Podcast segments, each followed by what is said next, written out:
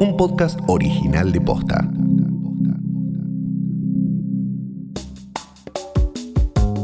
Se cumple el primer año de gobierno de Alberto Fernández.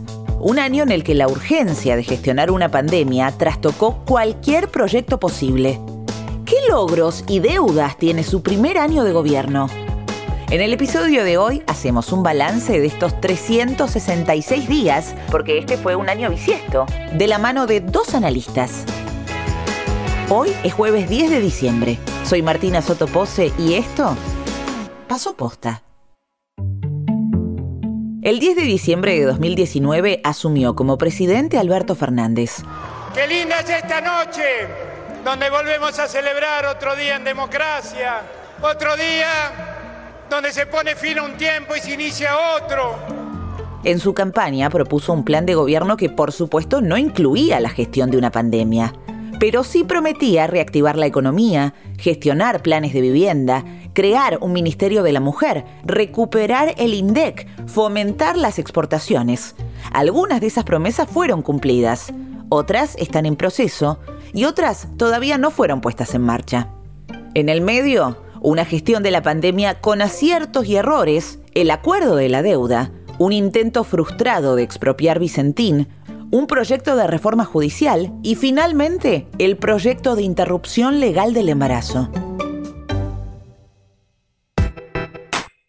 Para hacer un balance en el episodio de hoy tenemos dos invitados. El escenario es el que hay, ¿no? Eh, el escenario ineludible de reconstruir la Argentina después de la tormenta perfecta entre herencia macrista y COVID. No creo que haya margen para más que apuntar todos los cañones a eso. Una gran inversión pública y los debates que valgan la pena y que tengan sentido en esa dirección.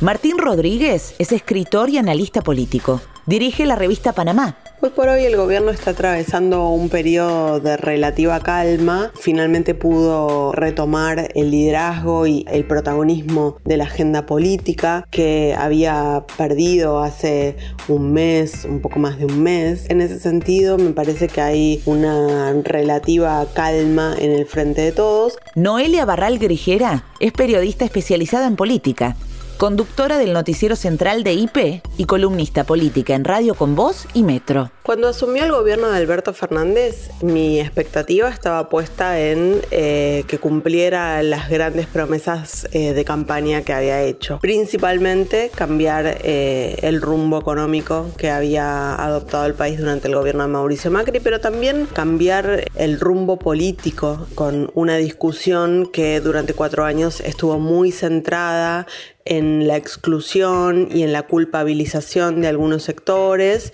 Yo esperaba que fuera distinto en base a las promesas de campañas del Frente de Todos y bueno, también por supuesto esperaba el cumplimiento de las grandes promesas de campaña vinculadas a los derechos de las mujeres y de algunas minorías, como bueno, enviar el proyecto de legalización del aborto al Congreso, crear un Ministerio de Mujeres, Diversidades y Géneros y otras políticas tendientes a la inclusión de algunos sectores, como por ejemplo el cupo laboral trans en el Estado. La convivencia de distintos sectores del peronismo y sobre todo el vínculo de Alberto Fernández con su vicepresidenta, Cristina Fernández de Kirchner, fueron un dilema durante la campaña y también a lo largo de este año de gobierno surgió a la luz muy claramente una tensión entre el presidente y la vicepresidenta Cristina Fernández de Kirchner. Habrá que ver cómo se resuelve. Los dos han dicho y han demostrado que no tienen intenciones de romper el frente de todos, pero no deja de haber tensiones que claramente marcan algunos puntos de desacuerdo con un Alberto Fernández que por lo general trata de no tensionar, trata de ser dialoguista y una Cristina Fernández de Kirchner que muy por el contrario toma la atención la generación de esa tensión como una herramienta política para intentar modificar algunas eh, cuestiones de la realidad con las que no está de acuerdo. A mí me parece que la candidatura de Alberto y la, el diseño del Frente de Todos estaba pensado para la superación del, de la herencia macrista, ¿no? Cuatro años muy duros que habían incluso que habían agravado los problemas que, la Argentina tiene de arrastre, ¿no? Pero es difícil ahora decir o resituarse en eso y, omitir que en el medio se desató esto, ¿no? Esto, este fenómeno de la pandemia. Entonces, veníamos de una crisis económica Y a eso sumamos la pandemia que profundizó la situación a niveles preocupantes. ¿Qué salida puede tener el gobierno de Alberto Fernández? No creo que en la Argentina sea fácil armar un acuerdo de cinco puntos entre todo la política, no, creo, no, no, para nada. Pero creo que al país de la grieta se lo supera con profundidad y con y mostrando la fractura que hay. La fractura real, casi 50% de pobres, la informalidad laboral, eh, la fragilidad del sistema previsional. Mostrar la Argentina real, correr el velo de la grieta que distrae y mostrar las diferencias reales y dar las discusiones reales que esas diferencias ameritan. Sin margen para la solemnidad, ni el romanticismo, ni las grandes metáforas de la política. ¿no? Hay que ir al hueso de los temas. Y yo creo que el, aporte que puede hacer Alberto Fernández a la Argentina, a la misión histórica, es un gran sincericidio argentino. ¿no? Hacia eso habría que ir en el sentido de mostrar nuestra realidad y orientar la política a la solución trabajosa, complicada que tenga eso. A pesar del escenario, el oficialismo pudo poner en marcha y concretar algunas de sus promesas de campaña. Rescato que gran parte de las promesas de campaña se cumplieron, sobre todo eh, en, estos, en estas últimas semanas, eh, las vinculadas a, los derechos de las mujeres, a los derechos de acceso a la salud de las mujeres. Y por supuesto, bueno, sin dejar eh, de lado y sin dejar de ver que al gobierno de Alberto Fernández le tocó enfrentar una situación inédita a nivel global, como una pandemia de las dimensiones de las cuales estamos atravesando hoy la pandemia del coronavirus hay como dos palabras que para mí definen mi expectativa, que es sobriedad y sensatez. Los mejores momentos del gobierno de Alberto que estuvieron guiados por esos dos principios. Toda la primera etapa de coordinación de la cuarentena y de la pandemia, eh, la negociación de la deuda, la implementación de políticas sociales, ¿no? la tarjeta alimentaria, el IFE, las ATP. Digo, me parece que todo eso fue de un nivel de sensatez que, pasaba por arriba del promedio de, discusiones y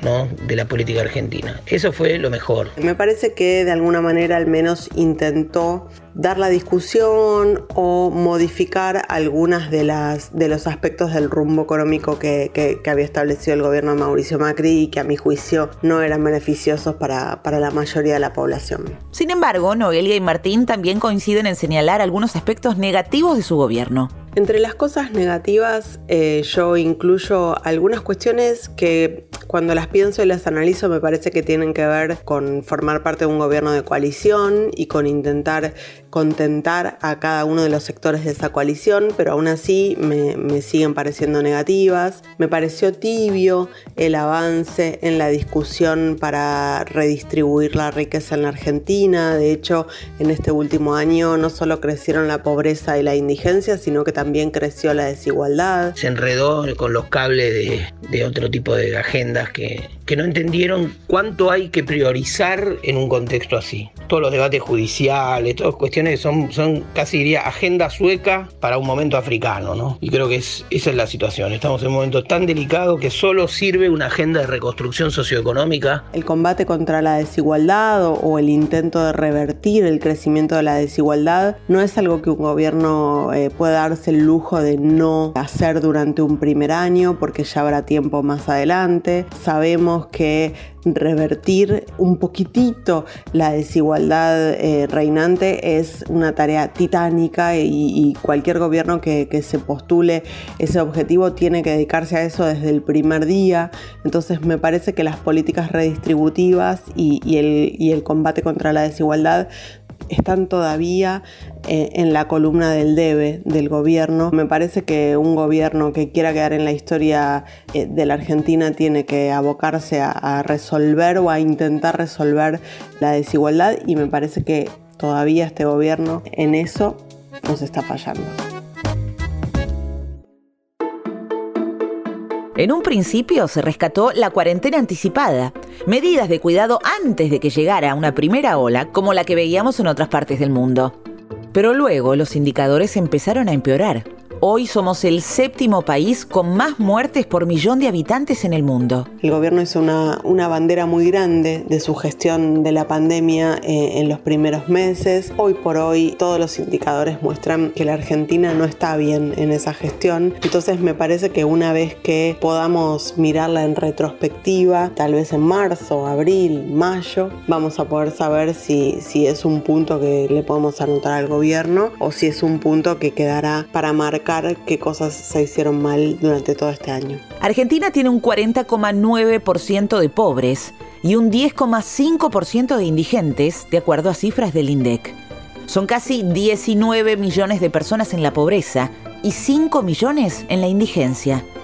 En el caso de los niños y niñas, la pobreza escala el 56%. Deshacer el camino de la desigualdad que venimos transitando hace años es la problemática más urgente para el futuro cercano de nuestro país. Esa es mi, expectativa y creo que ese es el escenario y creo que sobre esas, sobre esas bases construirá, si puede construir, un liderazgo, ¿no? Un liderazgo superador de esta etapa de la que venimos, que son casi 10 años de estancamiento.